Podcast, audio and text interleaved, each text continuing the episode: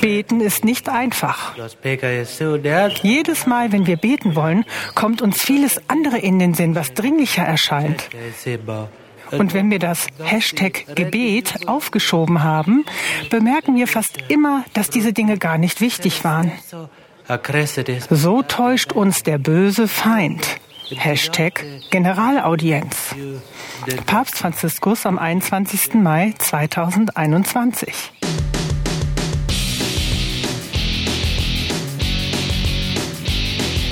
Liebe Hörerinnen und Hörer, wir begrüßen euch zu Man glaubt es nicht, dem Podcast über Religion und andere Esoterik zu politischen, wissenschaftlichen und gesellschaftlichen Themen aus atheistischer und humanistischer Sicht. Schreibt uns, kommentiert unter man glaubt es nicht.wordpress.com. Wir sind auf YouTube, Twitter, äh, Facebook, you name it, Spotify, Apple und den anderen Podcast-Plattformen. Also tretet mit uns in Kontakt. Wir freuen uns über fast alle Nachrichten und versuchen zu antworten und darauf einzugehen. Hallo Oliver. Hallo Till. Hi. Hallo Tina. Hallo, hallo Leute. Hallo. Im letzten halben Jahr gab es ja immer mal wieder Alarmrufe aus dem Erzbistum Köln. Also Alarm aus Sicht der Kirche, ne? Oder aus Perspektive der Kirche. Und zum Teil waren diese Meldungen wirklich interessant, die sind aber im allgemeinen Medienrauschen dann schnell wieder untergegangen. Und darum habe ich beschlossen, ein paar davon, die ich wichtig oder beispielhaft fand, ähm, zu sammeln und hier im Podcast mal vorzutragen und vielleicht mit euch zusammen ein bisschen einzuordnen. Ah, okay. Sehr ja, sehr gut. Gut, und der Titel, den ich der Folge gegeben habe, ist Wölki macht das Licht aus. Der langsame Kollaps des Erzbistums Köln. Ah. So, das Ganze beginnt ähm, 2018 als Reaktion auf die MHG-Missbrauchsstudie, die deutschlandweite Missbrauchsstudie, hat der Kölner Kardinal Rainer Maria Wölki auch eine Studie zur Missbrauchsvertuschung im Erzbistum Köln in Auftrag gegeben. Die sollte durchgeführt werden durch die in diesen Kreisen angesehene Kanzlei Westphal Spilker Wastel aus München. Die haben auch eine Missbrauchsstudie für Aachen gemacht. Davon hat die Martina ausführlich berichtet. Ähm, die haben auch eine Studie für das Erzbistum München gemacht, die äh, Kardinal Marx jetzt seit 2010 geheim hält.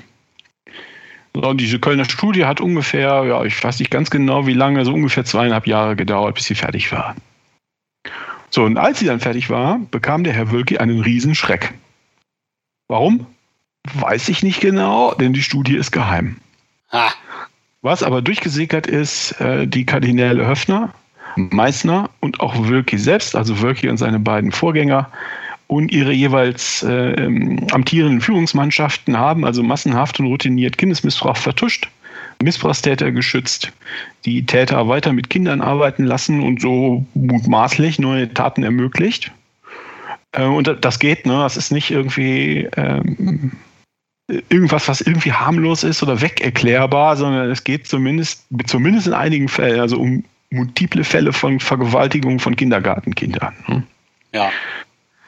Ähm, es sieht so aus, als sei der gesamte Führungsstab des Erzbistums schuldig, inklusive Kardinal Wölki, äh, Weihbischof Ansgar Puff, dem, der ehemalige Kölner Generalvikar Norbert Feldhoff und sein Nachfolger Dominikus Schwaderlapp, der ehemalige Generalvikar und heutige Erzbischof von Hamburg Stefan Hesse. Ähm, nebenbei gesagt, ähm, Wölki ist da zwar erst vor ein paar Jahren aufgelaufen, aber Wölki war vorher schon Geheimsekretär von Kardinal Meissner. Es ist also nicht glaubwürdig, dass er von der ganzen Sache nichts gewusst hatte, bevor er wirklich offiziell Kardinal geworden ist. Meißner ist übrigens jener Mann, der die Akten zu Missbrauchstätern, das ist dann bekannt geworden, in so einer Art Geheimarchiv gesammelt hat, ähm, das die Aufschrift trug: Brüder im Nebel. Mhm. Gab ja auch mal eine Weile Berichte zu.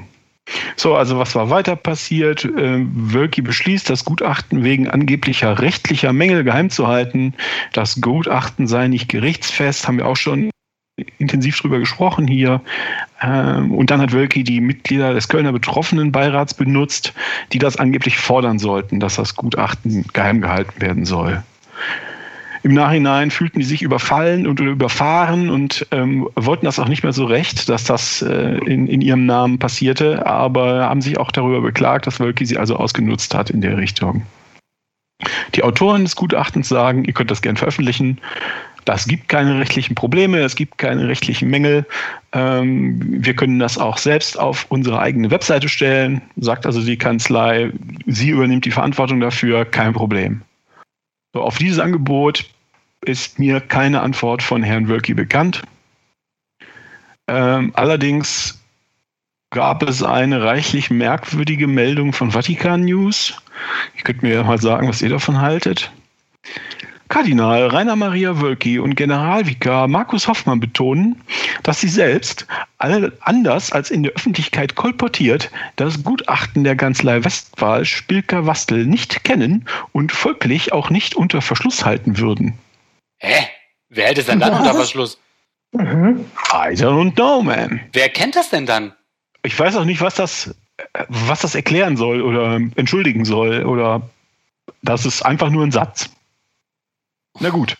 Wölki hat sich Ersatz bestellt. Ich nenne es Gefälligkeitsgutachten. Ein Gefälligkeitsgutachten von der Kölner Strafrechtskanzlei Gerke in Köln. Da weiß man, man kennt sich, man hilft sich. Das hat auch keine zweieinhalb Jahre gebraucht, sondern war in drei Monaten fertig. Wir haben also enorm schnell gearbeitet. Und äh, das geht auch nicht auf die Strukturen in der Kirche ein, die den Missbrauch ermöglichen und fördern. Haben wir alles schon diverse Male besprochen, der Klerikalismus, die Abgehobenheit von anderen Menschen, die starre Hierarchie, der Zölibat, das Beichtgeheimnis und so weiter. Ja, die üblichen Sachen kommen nicht vor, sondern es stellt auf, auf ein organisatorisches Chaos in der Personalabteilung und im Archiv ab und auf die Inkompetenz der Beteiligten. Das heißt, die Bistumsleitung, das sind ganz arme Tröpfe, die können also nichts dafür. Wie praktisch. Ja, wie praktisch. Ne? Und trotz aller Bemühungen, die Schuld von Schwaderlapp, Hesse und Puff ließ sich also nicht weiter verleugnen. Und deshalb hat ähm, unmittelbar nach, ähm, äh, nach Bekanntwerden dieses Gutachtens Wölki dann auch Dominikus Schwaderlapp suspendiert, Ansgar Puff beurlaubt und Mitte März hat dann Stefan Hesse in Hamburg dem Papst seinen Rücktritt angeboten. Also, drei von den vier Leuten aus dem Führungsteam sind, alle drei Bischöfe sind beurlaubt oder zurückgetreten. Ganz allein hält Wölki aus wie die Macht am Rhein. Nee, wie die Wacht am Rhein. So, dann war das Gutachten bekannt gegeben. Die Bischöfe waren zurückgetreten worden. Und dann ist was passiert, was ich ganz erstaunlich fand. Äh, Wölki hat nämlich gesagt, wir, die Kirche erlaubt Einsicht in das eigentliche Gutachten von äh, Westphal Spielker Wastel. Äh, das hat mich erstmal gefreut und dann äh, kam aber raus, dass es also ganz absurde Bedingungen gab, das zu machen. Äh, man durfte keinen Laptop oder Handys mitnehmen. Notizen durften nur mit Bleistift und Papier gemacht werden. Jede Person durfte nur 90 Minuten lang Einsicht nehmen. Es gab jeden Tag ein paar Slots und das Ganze auch nur über insgesamt zwei Wochen. Äh, wenn man das also multiplizierte, dann war das noch nicht mal genug für die Missbrauchsopfer selbst, die also bekannt waren äh, oder aktenkundig waren. Und bis überhaupt die meisten Leute gemerkt haben, dass es diese Einsicht gibt, war sie auch schon vorbei. Eine Farce, also mhm. unfassbar. Ja, und was ganz interessant ist, ist, ähm, du musst auch so eine Art tja, Verschwiegenheitserklärung unterzeichnen vor der Einsicht. Und da hatte ich ein äh, Gespräch gesehen, äh, da hat ein Journalist des Kölner Stadtanzeigers, die da jetzt ja so ein bisschen in, investigativ tätig werden in dieser Sache, der hatte das in so einem Video erklärt, äh, wenn so ein Journalist Einsicht nimmt äh, zu dieser Gelegenheit, ja, die es gab, und irgendwann später dann über den Missbrauch in Köln berichtet. Da muss der Journalist beweisen, dass er seine Infos nicht aus dem geheimen Gutachten hat. Ach du Scheiße. So, das geht aber nur, wenn der Journalist oder die Journalistin ihre Quellen offenlegen. Also ja. die Betroffenen oder Whistleblower an die Kirche verrät. So, in diesem Interview meinte der Journalist, er würde ja da ganz bestimmt nicht hingehen. Ja, das geht ja auch nicht. Und ich weiß auch von keinem Journalisten, der da hingegangen ist. Also Berichte dazu habe ich nie gehört. Ich habe mich natürlich nicht vor, äh, vor das Bischofshaus gestellt und geguckt, aber ähm, ich habe keine Berichte gelesen, dass das jemand gemacht hätte. Das ist ja auch ein integraler Bestandteil, wie die Presse in Deutschland funktioniert, dass man seine Quellen eben nicht preisgibt, ne? Ja, insbesondere nicht an die Kirche. Ja, ja, ja, genau. Das, das ist ja auch lächerlich. Ich meine, mit welcher Begründung machen die das so? Wir haben ja auch über das Gutachten äh, für Aachen gesprochen, gleiche Kanzlei, also wieder die Münchner. Und das, das Gutachten wurde veröffentlicht, auch über die Seite des, äh, des Bistums Aachen. Und die haben sogar ja nochmal so Infografiken gebastelt, ne? dass man es halt auch schnell verstehen kann, was da so drin steht. Also es geht auch anders. Ja. So, was sagt, äh, was sagt Wölki selbst zu der Nummer? Katholisch.de schreibt, Kardinal Rainer Maria Wölki hat, hat Rücktrittsforderungen zurückgewiesen. Rechtlich hat die Gerke-Untersuchung bei mir nichts gefunden.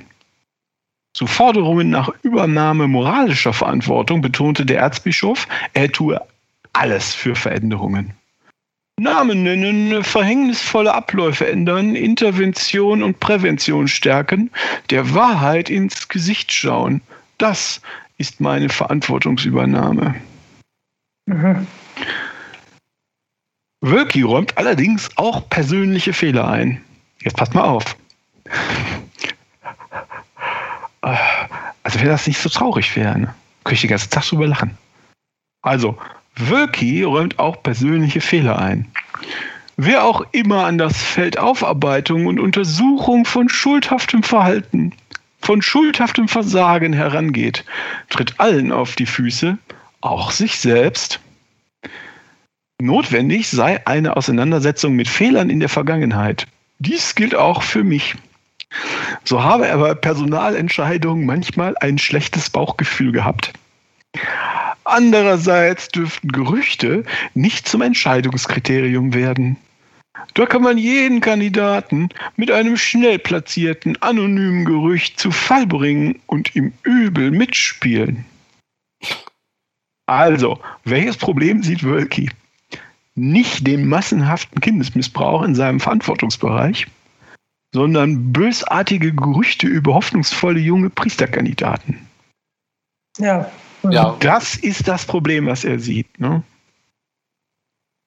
So jetzt, wenn wir jetzt auf, um auf eine Nebenschiene auszuweichen, fragt man sich ja, was haben die denn da für eine Arbeitsatmosphäre, dass die ständig Angst vor bösartigen Gerüchten über Kindesmissbrauch haben. Vor allem, er hat ein schlechtes Bauchgefühl manchmal gehabt, ja, der Arme, ne, der Arme. Ja, ist das eigentlich Opfer? Klar ist das eigentlich Opfer. Äh, da gibt es auch eine, eine, Wortmeldung zu von Weihbischof Puff, äh, damalig noch Weihbischof Puff, der äh, meinte sich in der Tagesschau äußern zu müssen, oder da schreibt die Tagesschau, er hat sich woanders geäußert, er hat sich im, die Tagesschau schreibt, dass er sich im Domradio geäußert hat. Da steht, Weihbischof Ansgar Puff hatte kürzlich mit einem Beitrag auf, der, auf dem Kölner Bistumsportal Domradio Kritik auf sich gezogen. Er hatte kritische Medienberichterstattung über Bischöfe als Kampagne dargestellt und Vergleiche zu Donald Trump und Joseph Goebbels gezogen. Also, wer genau in dem Vergleich hier oder in der Situation, über die wir reden, Goebbels sein soll, weiß ich nicht genau. Alle Medien, vermute ich irgendwie, sind Goebbels. Oder vielleicht sind überhaupt alle Menschen außer Wölki und Puff selbst Goebbels. Ja, ich so weiß es nicht. Kinder, die nicht vergewaltigt werden wollen, sind wie Goebbels. Ich weiß es. so, jetzt geht es noch weiter. Wölki war ja vor seiner Zeit in Köln Erzbischof von Berlin.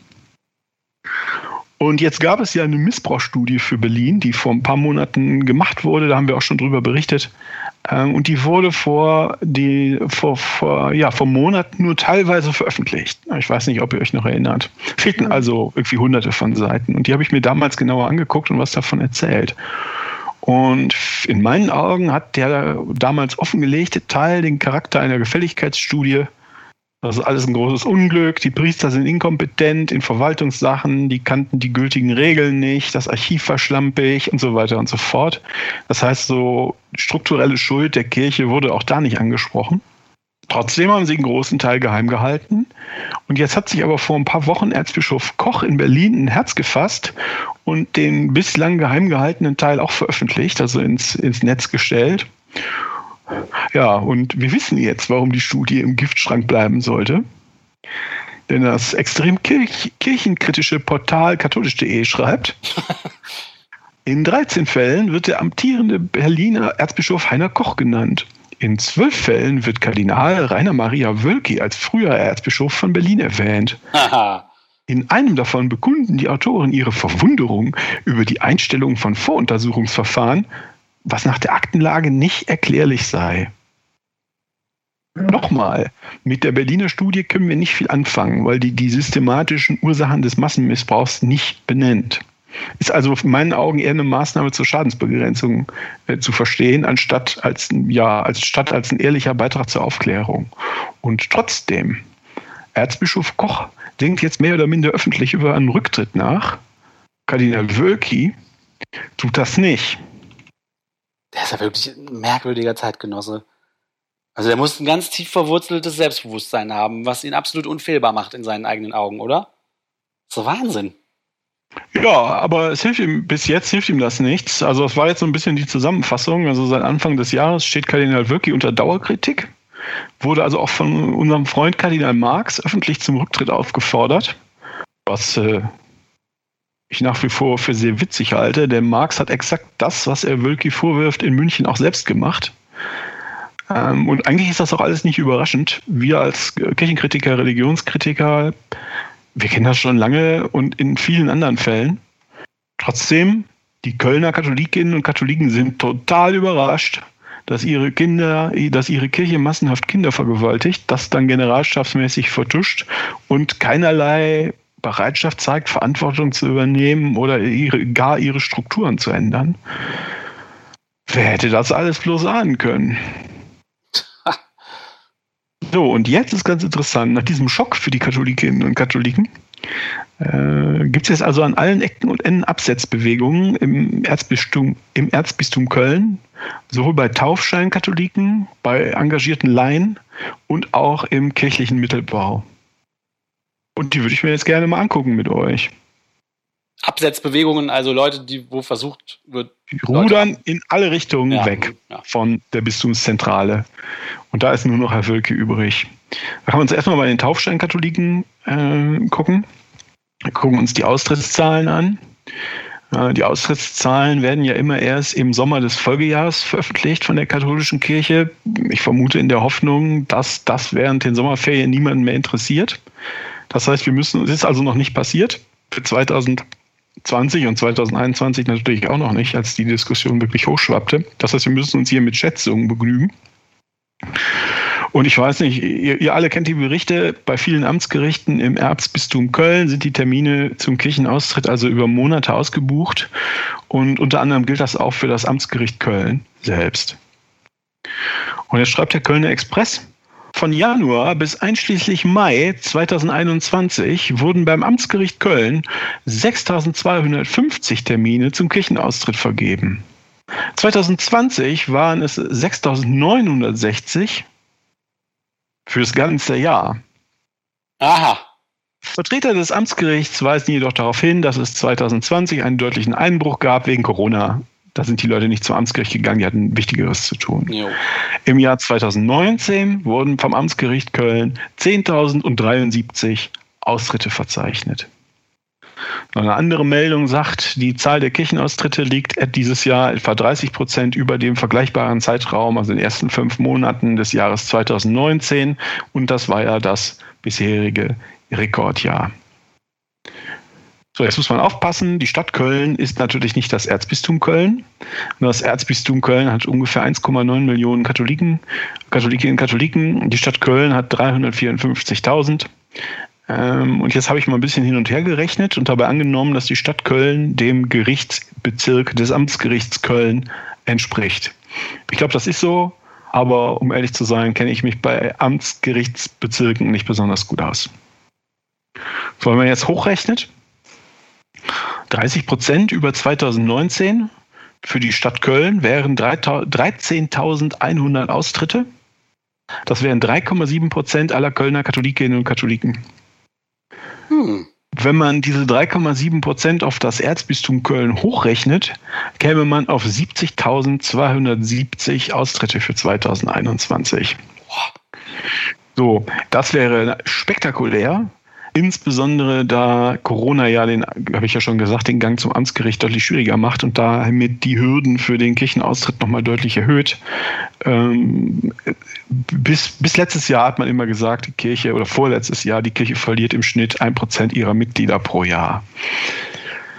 Ne, das, ja. Diese 3,7 Prozent wären spektakulär hoch, aber erstens würde das bedingen, dass äh, man von den ersten fünf Monaten auf die zwölf Monate des Jahres hochrechnen kann.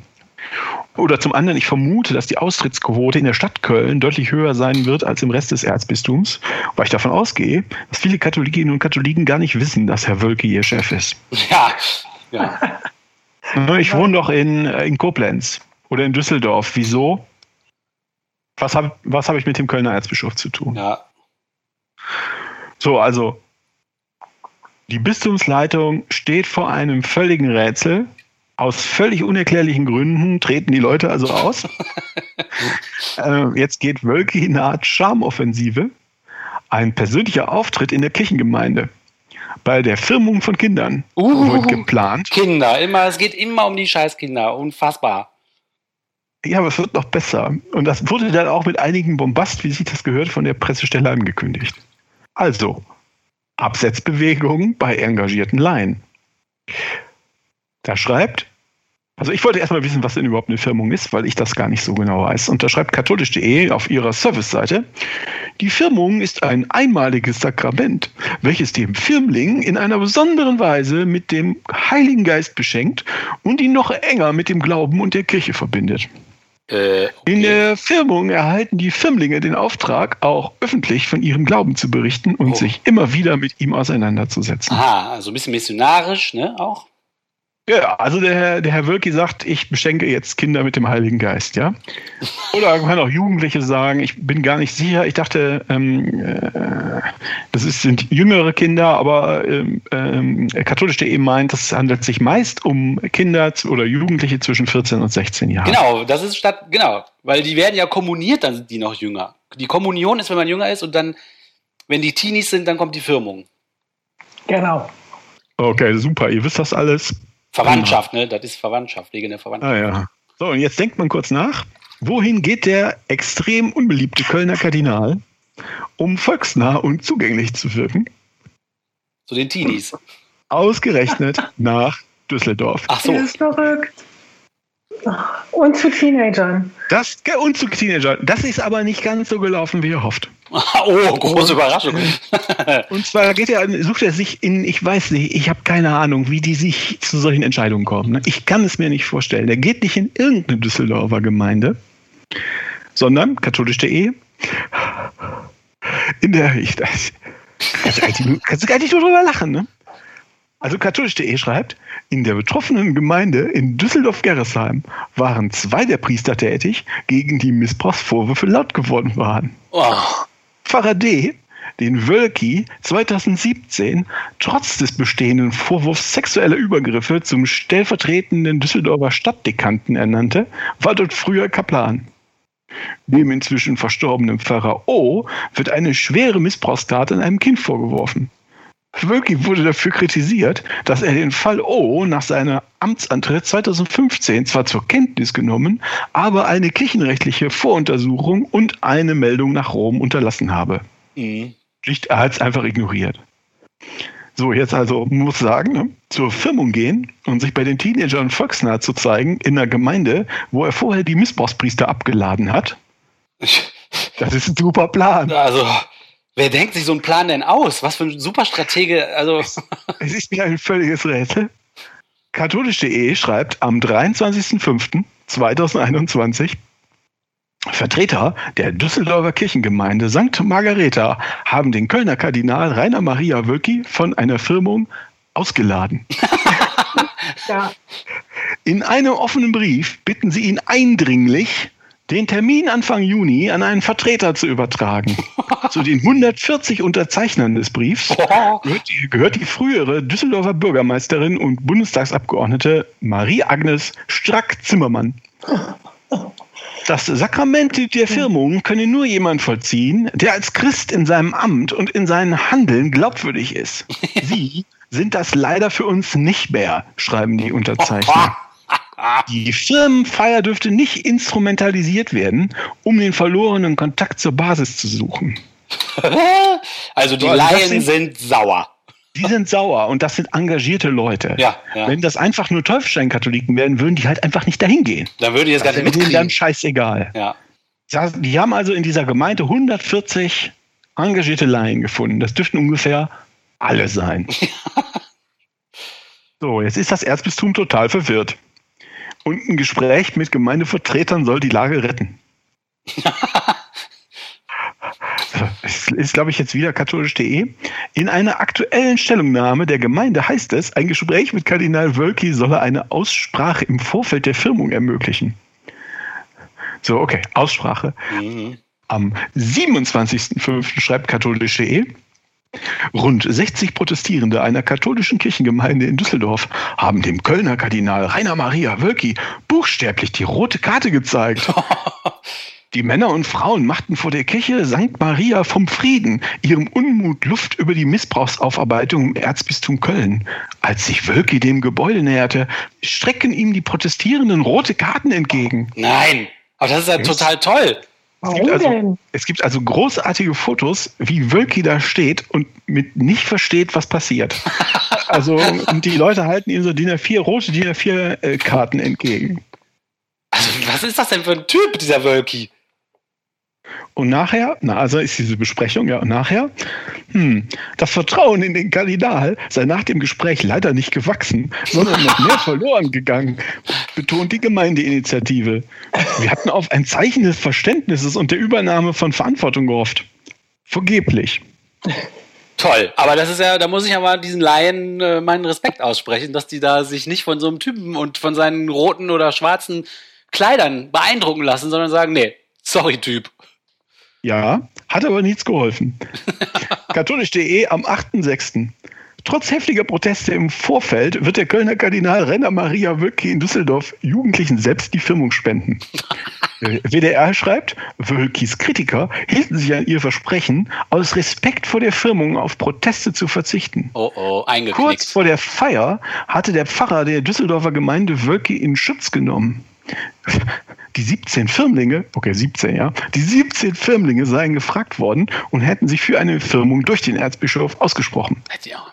Deshalb sei er gekommen. Gut, okay, dann ist mein Respekt doch nicht mehr so groß. Die knicken dann irgendwie dann doch ein, ne? Nein, nein, so verstehe ich das nicht. Guck mal, das Ergebnis der Schamoffensive ist folgendes. Die Gemeinde ist mutig, aber auch rücksichtsvoll auf ihre eigene Jugend. Und macht in der hochwichtigen Sakramentsfeier keine weiteren Protestaktionen. Ah, Und Wölki steht da wie ein hilfloser Trottel. Das ist das Ergebnis der Schamoffensive, ja. irre. So, weiter. Absetzbewegung im Mittelbau. Der Diözesan Pastoralrat. Im Juni gab es eine Sitzung des Diözesan Pastoralrats des Erzbistums. Die Süddeutsche, ich, ich, ich, ich sag dir gleich, was das ist, Till. Ja, ja, ja. Die Süddeutsche schreibt, bei einer Sitzung seines wichtigsten Beratergremiums ist dem Kölner Kardinal Rainer Maria Wölki heftige Kritik entgegengeschlagen. Ein Großteil der Delegierten habe deutlich gemacht, dass ihr Vertrauen in den Erzbischof erschüttert und man an einem toten Punkt sei. Zu den 75 Mitgliedern des Diözesan Pastoralrats gehört aus, gehören außer der Führungskräften der Erzdiözese Vertreter der Priester, Diakone, Orden und pastoralen Mitarbeiter sowie zehn Laien. Mhm. So was genau, also, also gab diese Sitzung, ne, war, aber was genau bei der Sitzung passiert ist, da gehen die Erinnerungen der Teilnehmer ein bisschen auseinander. Die Süddeutsche schreibt unter der Überschrift Brücken bauen mit einem Moderator. Laut einer Mitteilung des Erzbistums gab es eine offene, kontroverse und faire Aussprache über die aktuelle Krise im Erzbistum Köln. Die Themen reichten bis hin zur Vertrauensfrage in Richtung der Bistumsleitung. Das Gremium sei sich einig gewesen, dass eine Moderation zukünftiger Veranstaltungen die Möglichkeit eröffnen könne, wieder zu einer vertrauensvollen Zusammenarbeit zu finden. Die Delegierten eine der großen Wunsch, dass sich im Erzbistum etwas Grundlegendes verändern müsse. Dabei sei das Bemühen offenbar geworden, Brücken aufzubauen. So seien frühere Sitzungen top-down verlaufen, diesmal die Planung der Tagesordnung aber für alle Teilnehmer offen gewesen. Auch die offizielle Pressemitteilung sei mit den Gremienmitgliedern abgestimmt worden. Zum Auftakt der Sitzung hatte Wölki dazu aufgerufen, angesichts der konträren Positionen und Spannungen aufeinander zuzugehen. Dies müsse in kleinen Schritten erfolgen. Mhm. Also ja, ne, also die Lösung, es klingt eigentlich ganz gut. Also faire, kont offene, kontroverse, faire Aussprache. Man hat sich darauf geeinigt, jetzt mal die Tagesordnung offener zu gestalten und so einen professionellen Moderator da reinzuholen. Mhm, mhm. und jetzt gehen wir aufeinander zu und wenn das auch in kleinen Schritten erfolgt. Ne? Mhm. mhm. Das war jetzt die Pressemitteilung des Erzbistums und die darauf beruhende Berichterstattung. Ja, alles Schlimmes. Jetzt gab es zwei Tage später ein Interview bei Domradio mit dem Bonner Stadtbekannt Wolfgang Picken. Domradio fragt, Herr Wolfgang Picken, wie haben Sie das Treffen der, der wie haben Sie das Treffen des Diözesan Pastoralrats erlebt? Da sagt er, es waren sehr heiße Tage. Die Mitglieder des Diözesan Pastoralrats haben schon zu Beginn in sehr bewegenden Beiträgen ein erschreckendes Bild davon gezeichnet, wie überwältigend groß die Krise im Erzbistum Köln ist. Es war von Pfarrkonferenzen die Rede, in denen mehrheitlich eine Zusammenarbeit mit dem Bischof in Frage gestellt wird. Pastoral- und Gemeindereferenten brachten vor, dass Kolleginnen und Kollegen über ein Ausscheiden aus dem Dienst nachdenken oder ihn schon vollzogen haben. Andere berichten über Gremien in Gemeinden oder auf der Ebene von Dekanaten, das sind komische Worte, oder auf der Ebene von Dekanaten und Verbänden, die sich distanzieren und Konsequenzen verlangen. Immer wieder wurde auf die erschütternden Zahlen der Kirchenaustritte hingewiesen. Viele trugen vor, dass unter ihnen immer mehr seien, deren Namen man kennt, also unter den ausgetreten, ne? mhm. der Namen man kennt und die sich bis vor kurzem noch in der Kirche engagiert haben. Also klingt so ein bisschen anders als in der Pressemitteilung. Und Domradio fragt dann auch, es wurde nach der Sitzung eine Pressemitteilung des Erzbistums verschickt. Diese deckt sich laut Angaben einiger Delegierter aber nicht ganz mit dem Entwurf, der eigens abgestimmt wurde. Was sagte Herr Picken? Ja, ich teile diese Überraschung. Es gibt viel Entsetzen unter Mitgliedern. Wir hatten zum Schluss der Versammlung den Inhalt der Pressemitteilung abgestimmt und uns darauf verständigt, dass es jetzt wichtig sei, wenn Glaubwürdigkeit und Vertrauen im Erzbistum Köln neu entstehen sollen, dass der Verlauf der Beratungen nicht geschönt, sondern stattdessen wirklich ehrlich vermittelt wird. Nun steht in der Pressemitteilung, die Beratungen seien zunehmend themenorientiert und zielorientiert verlaufen. Man muss also den Eindruck gewinnen, die Beratung habe sich irgendwie so im Verlaufe entspannt. Das aber entspricht in keinem Fall der Wirklichkeit. das ist auch interessant. Und dann hat er da auch noch äh, Beispiele für. Es kam nämlich am Morgen des zweiten Sitzungstags zu einem Eklat als sich der Eindruck ergab, die Bistumsleitung übergehe die Ernsthaftigkeit der Gesamtlage, die die Mitglieder am Vorabend so ehrlich zusammengetragen hatten, platzte eine Reihe der Mitglieder der Kragen. Es kam dann wirklich zu einer Art explosiven Stimmung. Tim Kurzbach vom Diözesanrat machte dabei den Aufschlag und stellte unmittelbar unmissverständlich fest, dass der Diözesan Pastoralrat auf eine tiefgehende Krise nicht mit einer Diskussion über Nebensächlichkeiten reagieren könne. Und weiter, ich erinnere mich, dass ein Krankenhausseelsorger sehr unverblümt benannte, dass allen halben Rücktrittsforderungen im Raum stünden, über die man jetzt ja sprechen muss. Ähnlich positionierte sich der Sprecher der Diakone und die Sprecherin des Berufsverbandes der Pastoral- und Gemeindereferenten. Ich selbst habe gefordert, dass das Gremium sich vor allem zuerst zwei Fragen ehrlich stellen muss, nämlich erstens, vertrauen wir darauf, dass es mit dem Bischof und der Diözese Miteinander gelingen kann, die Krise, die Krise zu bewältigen? Und zweitens, sind wir bereit, das auch miteinander zu tun? Die Sitzung musste dann nach diesem Eklat unterbrochen werden. Das alles findet sich jetzt nicht so in der Pressemitteilung wieder und lässt sich auch nicht erahnen, wenn man sie liest. Also das von dem Bottom-up-Approach, das scheint ja super zu funktionieren. Es ist äh, vielleicht noch jetzt hier als Schluss aus, aus diesem Interview. Domradio ist jetzt auch verwirrt äh, und sagt, wenn die von dem, wenn die Pressemitteilung also von dem vereinbarten Text abweicht oder vielleicht sogar geschönt wurde, dann stellt sich doch die Frage nach der Glaubwürdigkeit der Kommunikation. Ach ja. ja. Mhm. mhm. Der Kölner Erzbischof muss doch ein großes Interesse haben, verloren gegangenes Vertrauen zurückzugewinnen, oder? Ja, denkt man. Und dann sagt der Herr Picken, mir ist das total unverständlich, wieso man diese Pressemitteilung herausgeben konnte. Damit hat man eine wichtige Chance vertan und dem Anliegen des Kardinals für einen Neuanfang der kleinen Schritte eigentlich keinen Gefallen getan. So gewinnt man kein Vertrauen und darum muss es ja am Ende gehen. Man kann nur dann die Möglichkeit erwarten, auf eine, aus einer gravierenden Krise herauszufinden, wenn man ehrlich nach den Ursachen fragt und dann auch schonungslos darüber spricht. Mhm. So, okay. Das sieht alles nicht so gut aus, ne? Tja. Absetzbewegungen bei den Laien, Absetzbewegungen bei den Karteimitgliedern, Absetzbewegungen im Klerus. Was passiert? Der Papst haut auf den roten Alarmknopf. Die Tagespost schreibt, es kommt Bewegung in den Fall Köln. Jetzt hat Papst Franziskus gehandelt. Er schickt zwei Visitatoren nach Köln. Kardinal Anders Arborelius aus Schweden und der Rotterdamer Bischof Johannes van der Hende sollen sich ein umfassendes Bild von der komplexen pastoralen Situation im Erzbistum Köln verschaffen. Dabei sollen sie prüfen, inwieweit Kardinal Rainer Maria Wölki, der Hamburger Erzbischof Stefan Hesse und die Kölner Weihbischöfe Dominikus Schwaderlapp und Ansgar Puff Fehler im Umgang mit Fällen sexuellen Missbrauchs unterlaufen sind.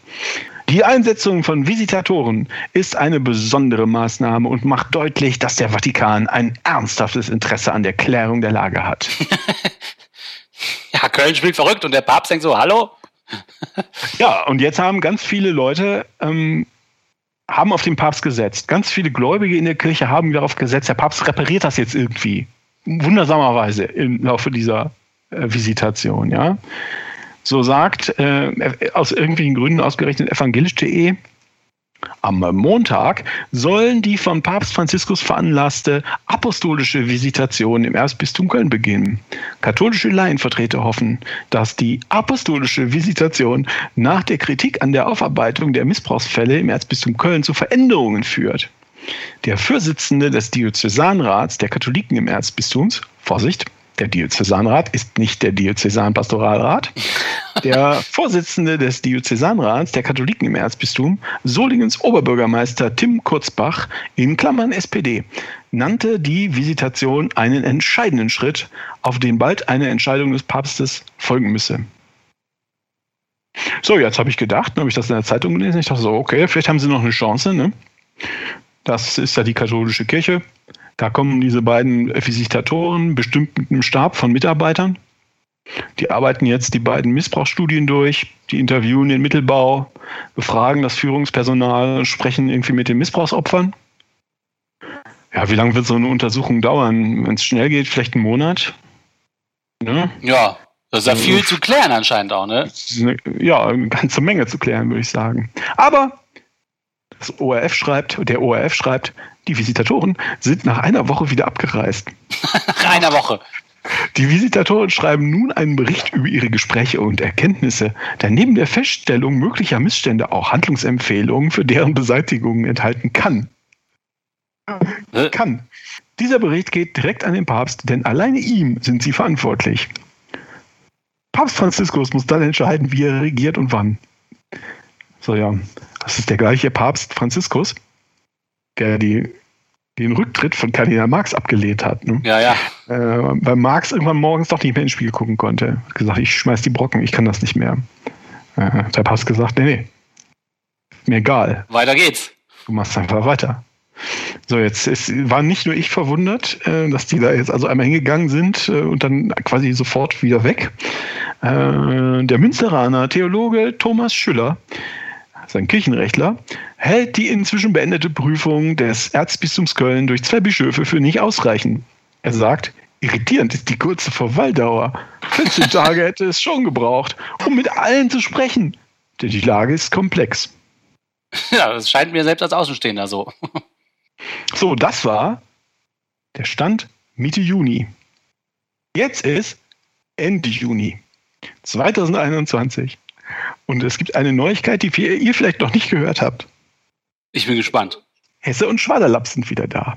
Nein. Ende Juni 2021 schreibt Cutnet, Papst Franziskus hat die drei Monatsfrist der Rücktrittsangebote des Hamburger Erzbischofs Stefan Hesse und des Kölner Weihbischofs Dominikus Schwaderlapp ignoriert und verstreichen lassen. Nach kanonischem Recht ist vorgesehen, dass der Papst diesen Verzicht innerhalb von drei Monaten annehmen muss. Andernfalls hat er keine Rechtskraft mehr. Am vergangenen Wochenende ist die Frist abgelaufen. Damit sind Hesse und Schwaderlapp wieder so frei wie vor der Veröffentlichung des Kölner Missbrauchsgutachtens. Krass. Also Katnet freut sich darüber, ne? deshalb ist das so formuliert. Und auch eine Anzeige eines Missbrauchsopfers gegen Kardinal Wölki, für die der Bischof von Münster zuständig ist und die nach Rom weitergeleitet wurde, hat Franziskus bis heute ignoriert. Bei der seit Mitte Dezember vorliegenden Anzeige hätte er bis Mitte Januar eine Antwort geben müssen. Bis heute ist in Münster allerdings kein Antwortschreiben aus Rom eingegangen. Das ist doch nicht zu glauben. Das geht verjähren. Ja, ja, systematisches Verjähren lassen, ne? Ja.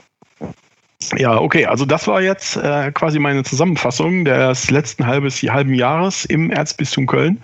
Der, ähm, der Vorgänge da, ja, was meint ihr denn dazu? Das ist ja spektakulär, unerhört. Also, dass der diese Rücktrittsgesuche äh, gar nicht beantwortet, heißt ja, dass die weiter arbeiten müssen und im Amt bleiben und aber der Papst äh, noch nicht mal sagen muss, warum. Ja, der, der drückt sich ja sogar um eine Stellungnahme, wenn ich das richtig verstehe, ne? Ja, er sagt einfach gar nichts. Genau. Er sagt einfach gar nichts und damit bleiben sie im Amt. Ja, auch dass dieser Wölki überhaupt nicht checkt, ne?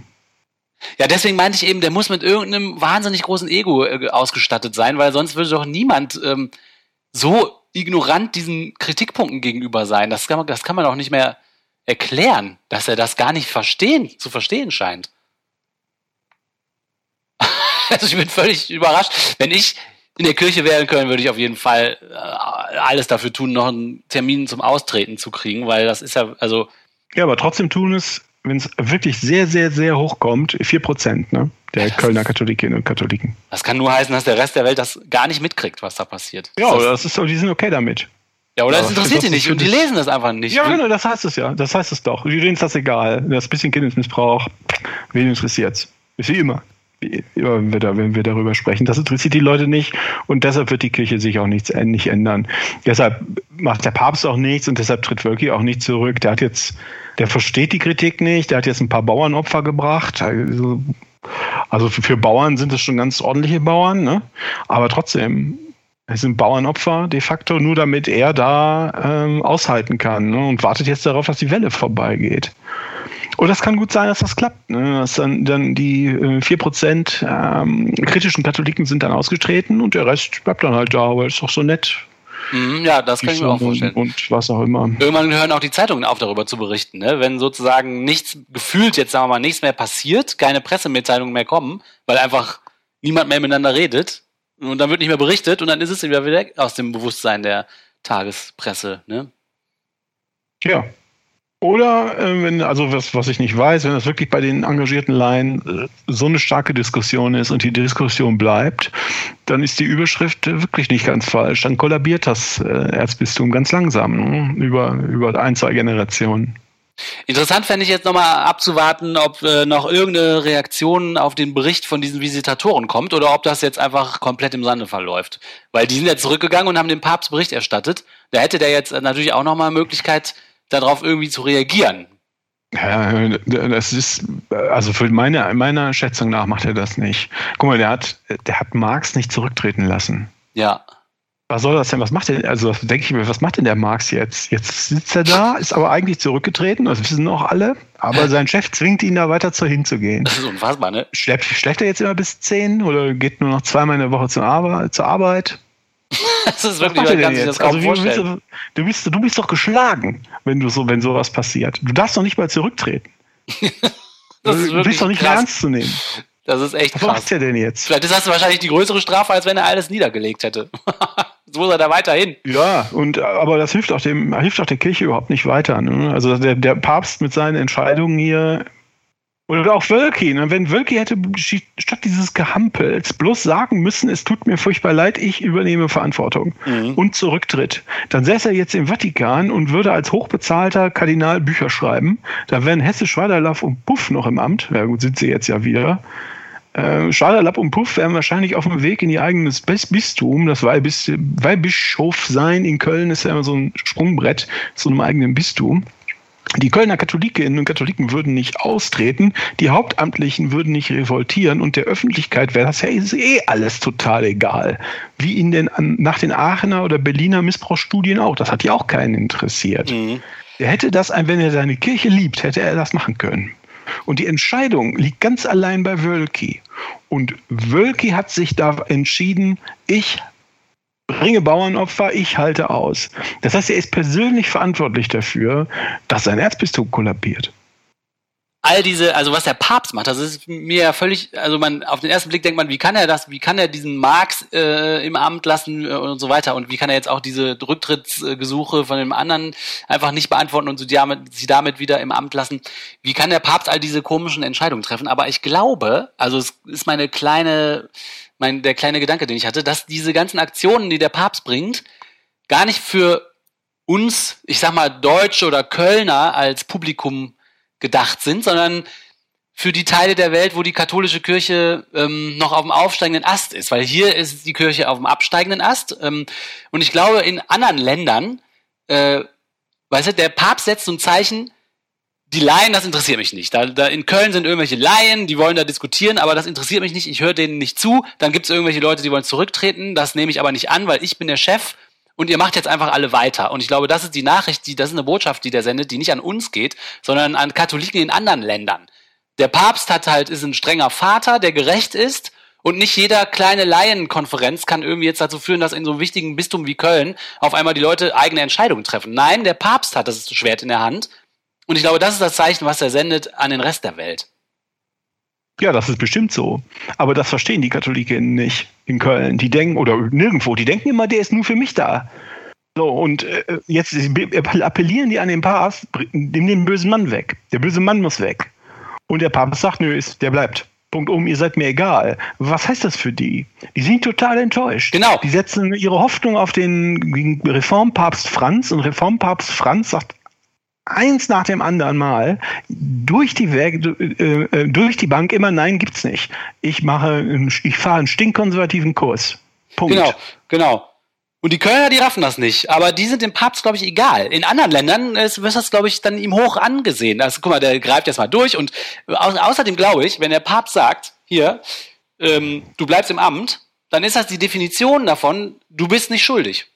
So, du machst jetzt weiter. So, und dann sagen die anderen, die kriegen diese Details aus Deutschland wahrscheinlich gar nicht so richtig mit. Und dann sagen die, wieso? Der hat, der bleibt im Amt, also war der nicht schuldig. Ja, das ist bestimmt so, aber das ist mir eigentlich egal, was in anderen, was, wie die das in anderen Ländern sehen. Ich will, ja. dass die Kirche hier weggeht Natürlich. und sich nicht mehr in die Politik des Landes einmischt. Und deshalb ist das ähm, äh, aus unserer Sicht, also du hast komplett recht, ne? aber stimmt, der muss das irgendwie, der Papst muss das irgendwie balancieren, was er da macht. Aber aus Sicht unserer Katholiken und Katholikinnen ist das fatal. Ja, das sehe ich auch so. Das die, die es irgendwie interessiert, steigen, äh, treten halt aus und den Rest interessiert halt gar nichts. Die sind halt moralisch tot, ethisch tot. Wer jetzt nicht aussteigt, der ist tot. Ja, ja, nee, dieser Gedanke kam mir nur, weil ich das manchmal so unerklärlich finde und dann ist mir klar geworden, vielleicht geht es gar nicht um die deutschen Katholiken oder nee, um die Kölner Katholiken. Also klar, wir klar. stehen alle mit offenem Mund hier, äh, aber äh, wir sind gar nicht das Publikum von diesen Aktionen.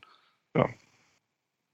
Ja, deswegen klar, wenn sich das jetzt, äh, wenn das solche Aktionen dazu, dazu führt, dass sich das äh, hier in Deutschland oder in Köln oder in, wo auch immer weiter, immer weiter zerbröselt, ist ja in unserem Sinne. Also wenn noch mehr Leute mit solchem Unverständnis darauf reagieren wie wir und sich dann wirklich äh, die Leute tatsächlich mal überwinden und auszutreten, das wäre ja natürlich das Beste, klar. Ja, wenn es nicht um äh, massenhaftesten Kindesmissbrauch ginge, ne, könnte man sich darüber freuen. Ja. Trotzdem, meine letzte persönliche Botschaft an Kardinal Wölki. Wölki, wenn du als letzter gehst, vergiss nicht, das Licht auszumachen.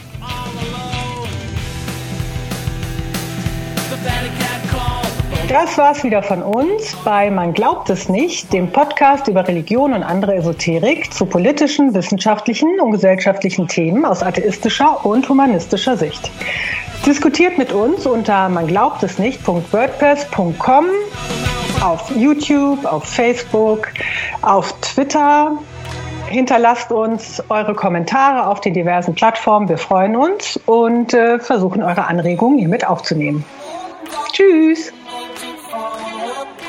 Tschüss, bis zum nächsten Mal. Jo.